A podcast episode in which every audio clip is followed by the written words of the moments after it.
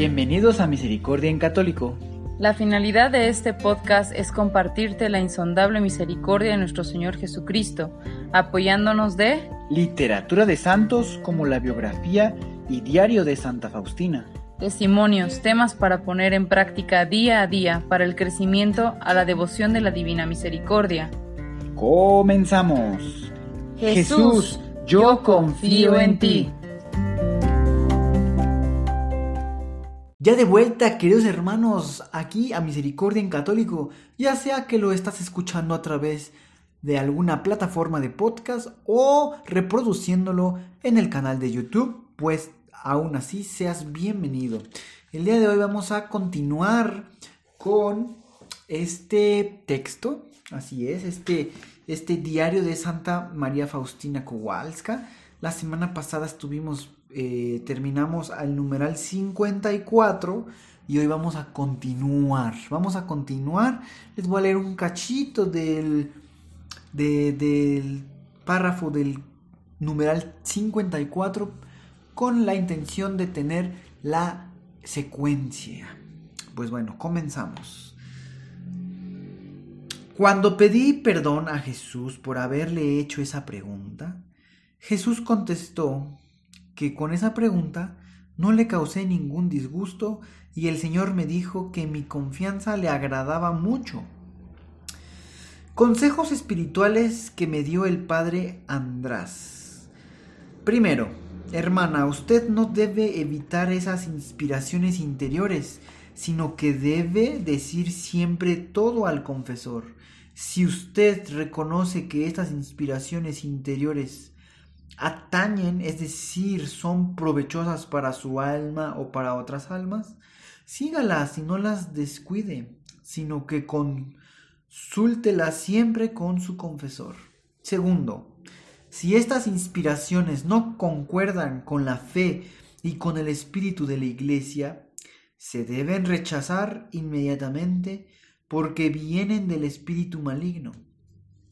Tercero, si estas inspiraciones no se refieren a las almas en general ni a su bien en particular, no se preocupe mucho por ellas, hermana, y no les haga caso en absoluto. No obstante, no decida por sí sola en esta materia, en este sentido o en otro, porque puede desviar a pesar de estas grandes gracias del Señor. Humildad, humildad y siempre humildad porque por nosotros mismos no podemos hacer nada.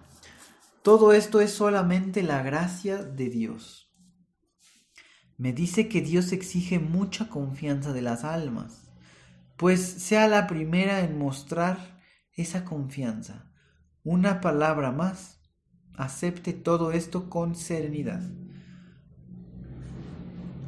Las palabras de uno de los confesores, hermana, Dios está preparándole muchas gracias especiales, pero procure que su vida sea pura como las lágrimas delante del Señor, sin hacer caso a lo que puedan pensar de usted. Que le baste Dios, solo Él. Al final del noviciado el confesor me dijo estas palabras. Camine por la vida haciendo el bien para que yo pueda escribir en las páginas de su vida. Vivió haciendo el bien. Que Dios realice esto en usted, hermana. En otra oportunidad el confesor me dijo, pórtese delante del Señor como la viuda del Evangelio que puso en la alcancía una monedita de poco valor. Pero para Dios esta pesó más que las grandes ofrendas de los demás. El otro día recibí esta enseñanza. Procure que quien trate con usted se aleje feliz. Difunda a su alrededor la fragancia de la felicidad, porque de Dios ha recibido mucho, y por eso sea generosa con los demás. Que todos puedan alejarse de usted felices aunque hayan apenas rozado el borde de su túnica. Recuerde bien las palabras que le estoy diciendo ahora. Otra vez me dijo estas palabras. Permita que el Señor empuje la barca de su vida a la profundidad insondable de la vida interior. Algunas palabras del coloquio con la Madre Maestra al final del noviciado. Que su alma hermana se distinga particularmente por la sencillez y la humildad. Camine por la vida como una niña, siempre confiada, siempre llena de sencillez y humildad, contenta de todo, feliz de todo.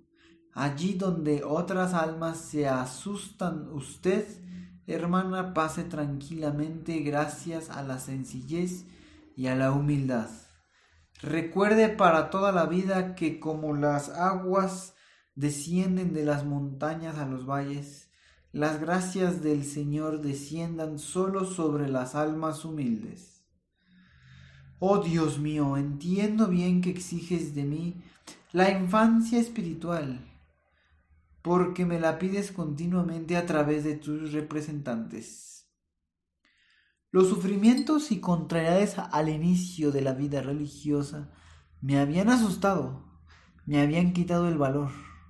Por eso rogaba continuamente que Jesús me hiciera más fuerte y me concediera el vigor de su Santo Espíritu para poder cumplir en su santa voluntad, ya que desde el comienzo conocía y conozco mi debilidad. Sé bien lo que soy por mí misma, porque Jesús descubrió a los ojos de mi alma todo el abismo de mi miseria y por lo tanto me doy cuenta perfectamente que todo lo que hay de bueno en mi alma es sólo su santa gracia. El conocimiento de mi miseria me permite conocer al mismo tiempo el abismo de tu misericordia. En mi vida interior, con un ojo miro hacia el abismo de la miseria y de bajeza que yo soy y con el otro hacia el abismo de tu misericordia. Oh Dios, oh mi Jesús, tú eres la vida de mi vida. Tú sabes bien que lo único que deseo es la gloria de tu nombre y que las almas conozcan tu bondad. ¿Por qué las almas te evitan, oh Jesús? No lo entiendo. Oh, si pudiera dividir mi corazón en partículas mínimas y ofrecerte, oh Jesús, cada partícula como un corazón entero para compensarte, aunque particularmente por los corazones que no te aman. Te amo, Jesús, con cada gota de mi sangre y de la derramaría voluntariamente por ti. Te amo, Jesús, con cada gota de mi sangre y la derramaría voluntariamente por ti para darte la prueba de mi amor sincero. Oh Dios, cuanto te conozco, tanto menos te puedo entender. Cuanto más te conozco, tanto menos te puedo entender. Pero esa incapacidad de comprender me permite conocer lo grande que eres, oh Dios y esa incapacidad de comprenderte incendia mi corazón hacia ti con una nueva llama. Oh Dios, desde el momento en que permitiste, oh Jesús, sumergir la mirada de mi alma en ti, descanso y no deseo nada más. He encontrado mi destino en el momento en que mi alma se sumergió en ti, en el único objeto de mi amor todo es nada en comparación contigo. Los sufrimientos, las contrariedades, las humillaciones, los fracasos, las sospechas que enfrento, son espinas que incendian mi amor hacia ti, Jesús. Locos e irrealizables son mis anhelos. Deseo ocultarte que estoy sufriendo. No quiero ser recompensada jamás por mis esfuerzos y mis buenas obras. Oh Jesús, Tú mismo eres mi recompensa, tú me bastas, oh tesoro de mi corazón. Deseo compartir los sufrimientos del prójimo, esconder mis sufrimientos en mi corazón, no solo ante el prójimo, sino también ante ti, oh Jesús. El sufrimiento es una gran gracia. A través del sufrimiento el alma se hace semejante al Salvador. El amor se cristaliza en el sufrimiento. Cuanto más grande es el sufrimiento, tanto más puro se hace el amor. Pues bien, queridos hermanos, ya hemos eh, podido terminar el numeral 57 y son varias reflexiones. Primero comenzamos escuchando algunos consejos que le, le dio el confesor a Santa Faustina, ¿verdad? Hay que meditar estas inspiraciones. Por un lado le dice, hermana, si sus inspiraciones son para beneficiar a las almas, si todo está conforme a los lineamientos de Dios Padre, no dude en seguirlas, no las aplace, algo así le dicen. Y por otro lado le dicen, pero si descubre que va en contra de la fe, en contra del, de la espiritualidad de la iglesia, pues descártelas, porque vienen del maligno. Entonces, queridos hermanos, eso también nos puede servir a nosotros, ¿verdad? Por un lado, discernir esas inspiraciones que tenemos.